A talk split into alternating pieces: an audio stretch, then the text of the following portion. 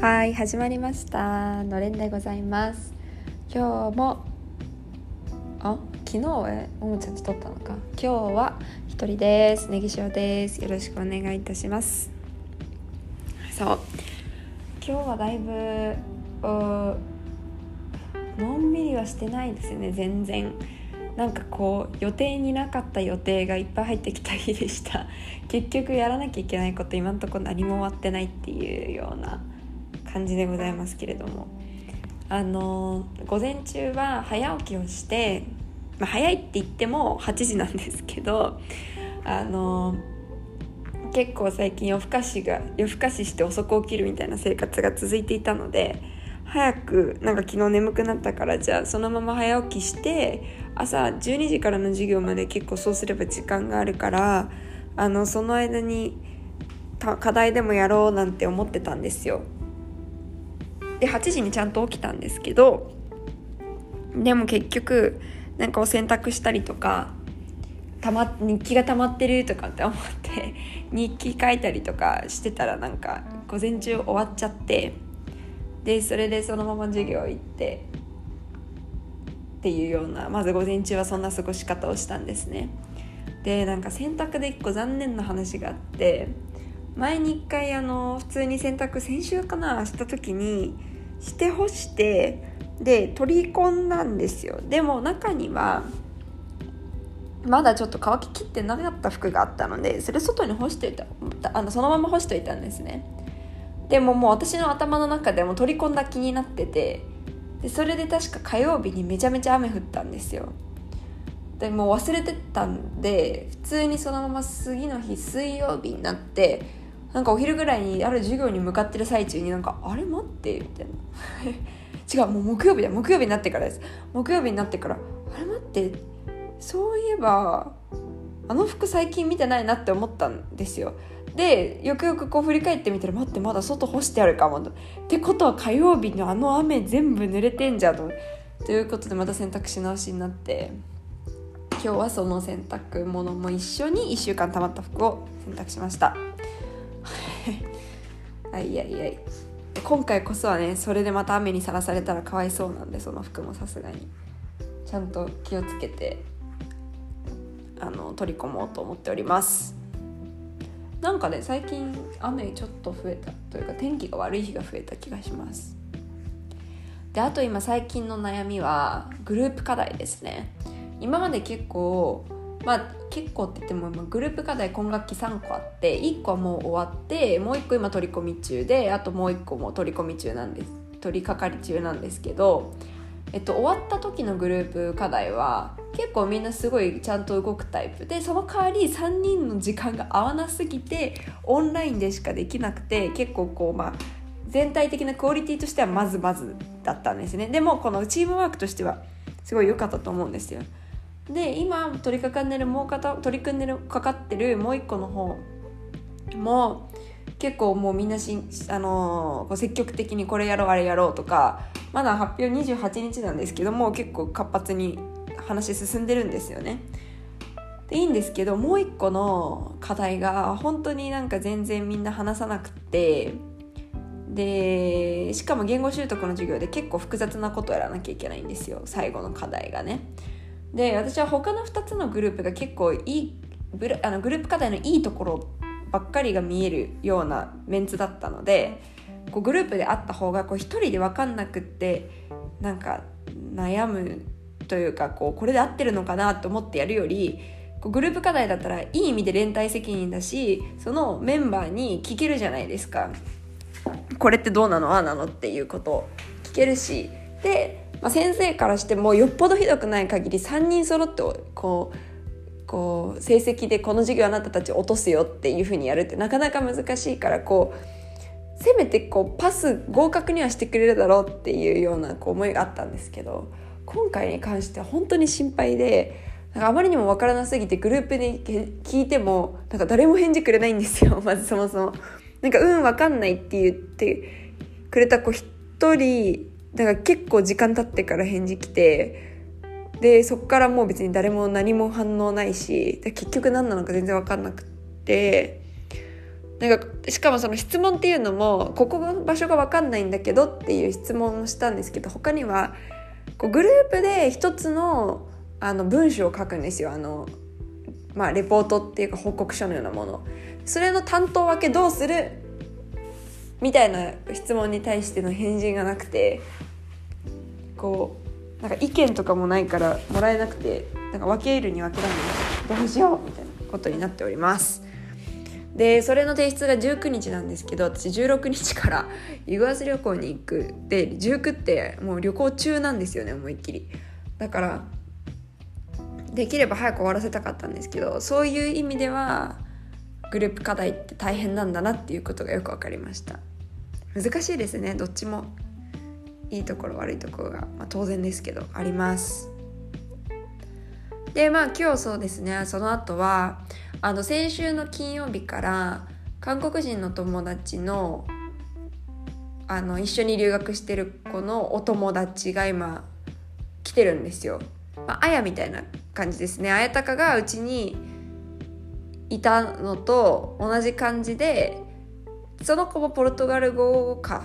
で勉強してたけど留学先はアメリカだったみたいなんですよね。でこの間までアメリカにいたからいてで、えっと、この間の金曜日にブラジルに来たっていう多少あのポルトガル語話せるので私とはポルトガル語で話してるんですけどあのまあでだけど別にこのウニカンピで勉強するとかしているわけではないっていう子でであのそのその子の友達っていう今ウニカンピで勉強してる韓国人の子はその単位互換をして卒業することがすごい必要なためあのめちゃめちゃ今授業取ってるんですよね。例えば今日月曜日なんて朝の10時から夜の6時まで授業を取ってるんですよその子。お恥ずかしいことに私はお昼の12時から2時までしか授業ないんで今日。あのもうめちゃめちゃ暇ででしてね。それでじゃあ私その子をあの案内するよって言って役を承りましてそれであの現金引き出したり出したりとか下ろしたりとかあとはあのまあお買い物に一緒に私もともと月曜日ってお買い物に行くのでお買い物に行くついでにこうバランジェラードっていうこの町のセントロですね。一番お店屋さんがあったりとかするあたりまで一緒に歩いてってちょっとこう、まあ、観光じゃないですけどそういうことをしたできたらいいねっていう。で連れて行きましたアイスクリーム屋さんに連れてったりとかもしてねでもそのお金さを下ろすタイミングはもう一人の韓国人その授業がある子じゃない別の子も一緒に行ってその子がいつも下ろしてるところを聞いて連れてってもらったらなんか大学の中にある銀行で私そういうところは絶対お金下ろせないと思ってたから ATM に毎回ねあの遠くのスーパーの ATM まで行ってたんですけどまさかの普通にサンタンデールっていう銀行の ATM で普通に下ろせてしかも手数料スーパーで下ろすより4レアル安いししかもスーパーで下ろす時はマックスで1000レアルしか下ろせないんですよ。だから例えば2000レアル欲しかったら2回に分けて下ろさなきゃいけなくて毎回24レアルずつのあの手数料がかかるんですね。でもその今回のサンタンデールの ATM は試しに1500とか打ってみても下ろせそうな感じでしかもねあの手数料20だなんて私この数ヶ月間めっちゃ無駄無駄なお金払ってたじゃんと思ってちょっとショックを受けております。まあでもね今になって知れたからよかったんですけどね。今度からそ絶対そっち行こうと思いました。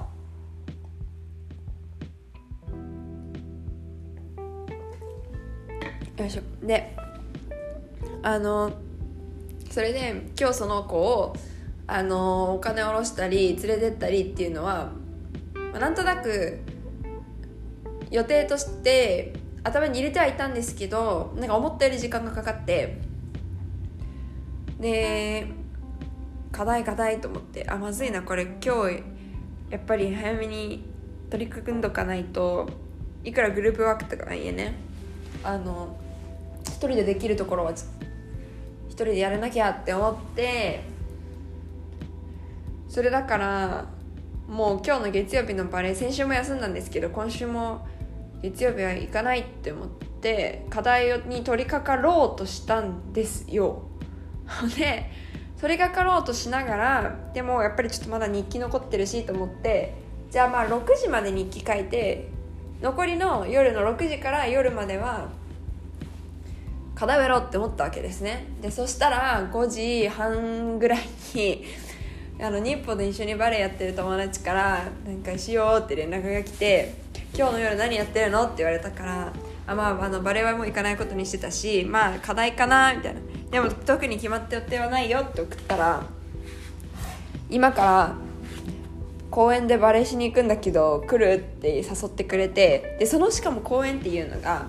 前に、えーと、あやがまだいた時に一日学校がお休みでみんなでいた宝尾の公園があるんですけどそこってすっごく広くてえっ、ー、と中にはそういうスポーツのできる広場があるんですね。あのもう開けた場所にあるバレーボールのコートとか、えっと、スケートボードのコーコースとかえー、ビーチバレーもできるような砂のバレーのとこもあるしとかねだからそうやってこうめちゃめちゃ広いとこがあるんですよ。で昨日の夜友達のお別れ会をしたご飯屋さんからうちまで車で送ってもらう時にもその公園の真横を通ってバレーのコートを見かけてみんなで「あ行きたいね」とかって「いつかやりたいなここでバレー」っていう話をしてたら今日そのまあそこにいた一緒にいた子ではないんですけど別の子から誘われてえあそこでバレエしてみたって思ったので 行く行くとかって言ってで6時過ぎにバスターミナルまで行ってそこから一緒にその子とウーバー乗って行ってバレエしてそれで9時から私あのアルバイトいつもオンラインでやってるんで9時に家帰ってきてバイトやって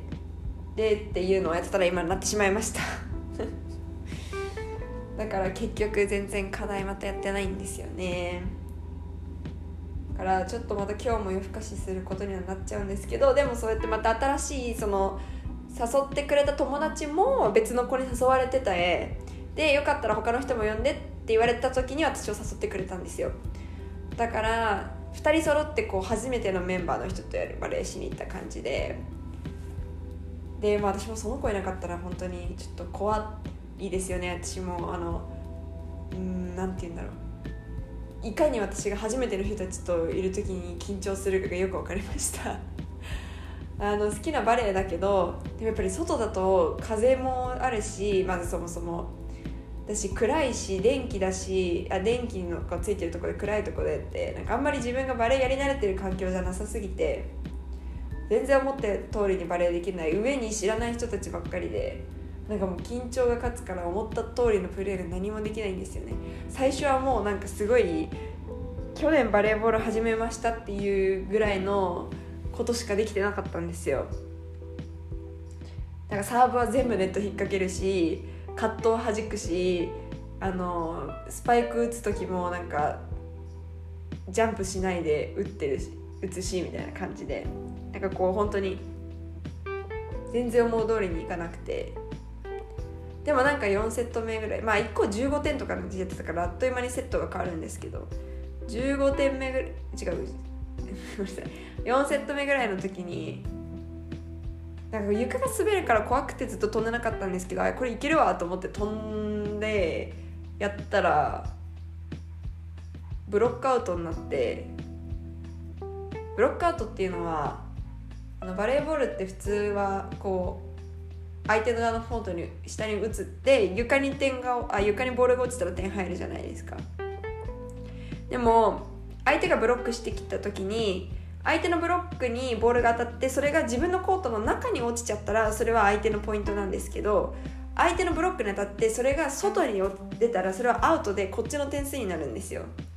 で私の場合はせその今日も結構もうほとんど男の人たちだったっていうのもあってでもネットは女子用のネットだったんですけどそうするとまあある意味男子のそのブロックの人の手はめちゃめちゃ出てくるんですよね。でそこにそこであのー、そのブロックを越えて中に打つっていうのもできなくはないんですけど今日はそれでちょっとブロックに当てたら外に跳ね返ってブロックアウト取れたんですよ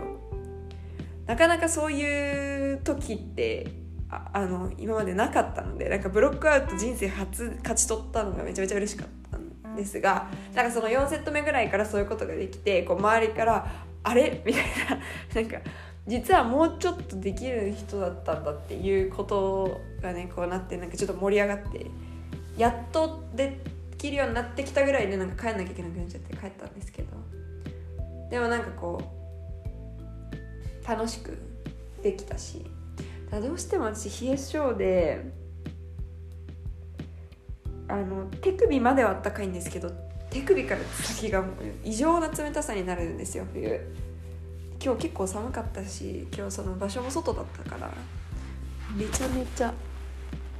めちゃめちゃ冷たくて一向に2時間ぐらいバレエやって一向に温まりませんでした、えー、はい。ですけどねそうやってこう呼んでもらってなんかバスカード使ってバス乗ってウバ乗ってって言ってやって帰ってっていうそういうことがまたなんか新しい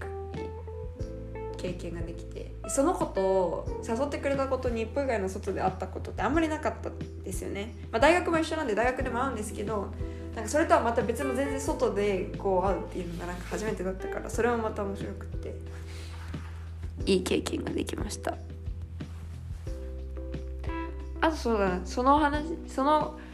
こその誘ってくれた子とかは私昨日あのもうすぐ誕生日なんですけどこうブラジルは誕生日を迎えるその人が結構会を自分で主催するらしいんですよ。日本だと結構こう仲いい友達がいついつじゃあご飯一緒に行こうねとか言ってこうまあ下手したら場所も予約しといてくれて行ったらなんかこうプレゼントくれてとかサプライズ用意しててくれてとかなんかそんな感じのイメージがあるんですけどあのー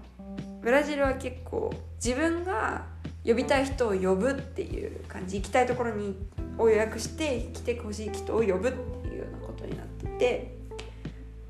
でだからこうそのこの間私の仲いい子が誕生日迎えた後ぐらいからはその子たちから「えでしおの誕生日には何すんの?」ってめちゃめちゃ聞かれてるんですよね。えどうしようどうしようってなっててでそれでまあもう日にちは決まってるんで、まあ、自分の誕生日であとはその人を誘うなんですけどなんかこうどこまで誘ったらいいかとか、まあ、その日本の場合って私の誕生日祝いたいって思ってくれてる子が私を誘ってくれるじゃないですか。なんかそれってすごいいいんですけどなんかこうこっちから誘うってなんか思っていや別にそんななんかあなたの誕生日そんなあれなんですけどみたいな 感じに思われてる人のとこに誘いの声をかける勇気勇気すごいなって思って話聞いてたんですけどでもまあこう今回で私の場合で言ったらやっぱり日本の子たちを呼びたいからまあもうなんかできるだけ来てくれたら嬉しいしこう全体のね日本の全体のグループで言おうと思ってるんですけどやっぱり来てほしい特に仲いい子とかには直接言いたくてでそれでその言い方をねなんて聞いたらいいかっていうのを友達に聞いたんですよ。でそこでそのバレあバレじゃない。まあ誕生日に限らず使えると思うんですけどそのこの日予定入れないでねっていうようなカジュアルな言い方を教えてもらったので共有します。まあなんかこういついつ空いてるってその日私の誕生日だからって言ってもポルトガル語の授業で習ったんですけど結構ブラジルの人は「ナオン」って言わないんですよって言われたんです。あの断らないですって。行けたら行くねとかなんかこうそういう少なくとも曖昧な答えが返ってくる。行けるなら行くだけどそうじゃない場合は結構なんかあのー、頑張ってみるみたいななんかこう、まあ、イコールいけないに近いんですけどそういうような返事が返ってくるって言ってだからこう本当に来てほしい時はもうなんか結構強めなことを言わないと相手はなんかちょっと軽くこう呼ばれてるだけだと思ってしまうっていうのもあるみたいなんですよね。でとりあえず声かけられたと思ってそんな結局こう真に受けないというかなんかそういう感じで予定に入れてくれないからもっとちゃんとこう念押しするんだよっていうことをポルトガル語の授業で言われててでそれも踏まえてそのブラジル人の友達に聞いたらえっとまあ私は何日に誕生日を迎えます。だからその日のその日はもう押さえといてっていう意味で reserva a data っていう言い方がまず一つあるみたいなんですね。Reserva っていうのはえっと reservar っていう動詞があって英語で言うとあれ？Reserve ですよね。もうなんかもはや英語がどうしよう。リザーブですよね。うんリザーブだと思う。あの予約するっていう。であダータダータはデート英語で言うデートなのでその日付その日付を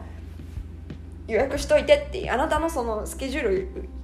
埋めといて私の予定でっていうような意味ですね。で逆にもう一個の言い方は não marca nada não marca nada não まあののですけどえっ、ー、とマーカっていうのはマーカーでマークするって意味ですね日本語での。だからその日に他の予定を入れるなっていう言い方なんですよ。